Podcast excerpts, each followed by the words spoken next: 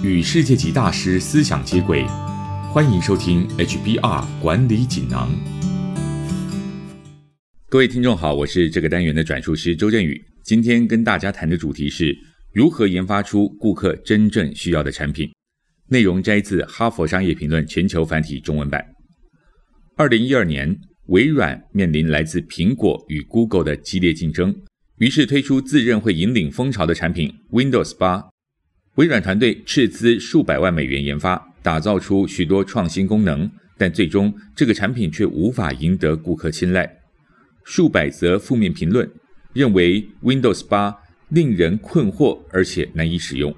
使用者也怀疑是否有升级的必要。Windows 8甚至被认为是十年来最惨烈的失败。有些品牌的研发采用由内而外的做法，Windows 8就是经典案例。聪明干练的工程师自认知道消费者需要什么，所以产品开发过程保密到家，很少向自家工程团队以外的人询问想法，也很少征求消费者的回馈意见。这在科技界屡见不鲜。在持续创新、加速推出新产品的庞大压力下。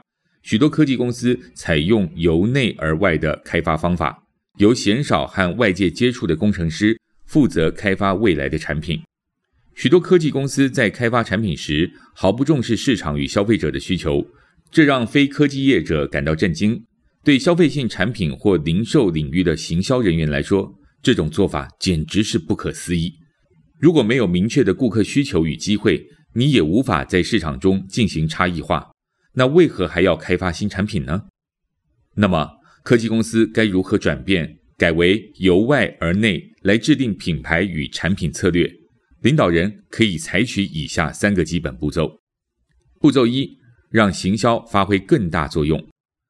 创新必须站在顾客与行销的角度，你必须在打造与量产你的产品之前，想清楚目标顾客的需求。行销人员接受的训练就是把市场、消费者与竞争者的建议转化成推动成长的产品策略。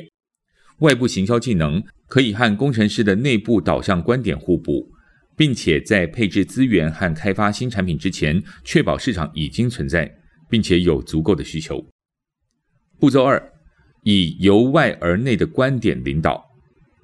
要找到新市场，需要成员全体投入。并采取由外而内、顾客主导的品牌策略。你的目标顾客一整天的生活是什么模样？他们目前与未来的需求是什么？他们的痛点是什么？你可以如何协助让他们的生活更美好？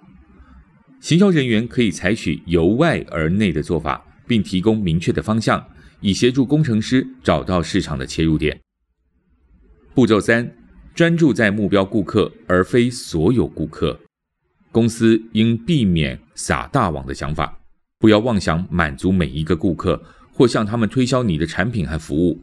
这种漫无目标的方法不仅没有用，还会流失主要顾客。当公司专注在服务最有价值的顾客时，就会产生最大的成长。清楚界定目标顾客，也能让公司在做重要决策时可以明确地区分业务的优先顺序。由品牌策略到产品开发、行销、定价与顾客支援，都应该以目标顾客为核心。如果要取得成功，领导人必须避免自己重视产品胜于顾客的倾向。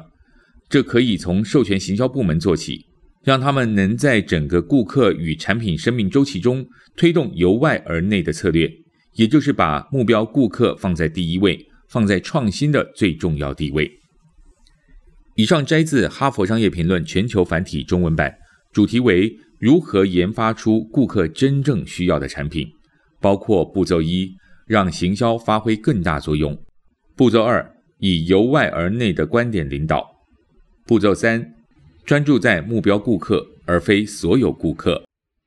更多精彩内容，欢迎阅读《哈佛商业评论》全球繁体中文版。谢谢你的收听，我们下周见。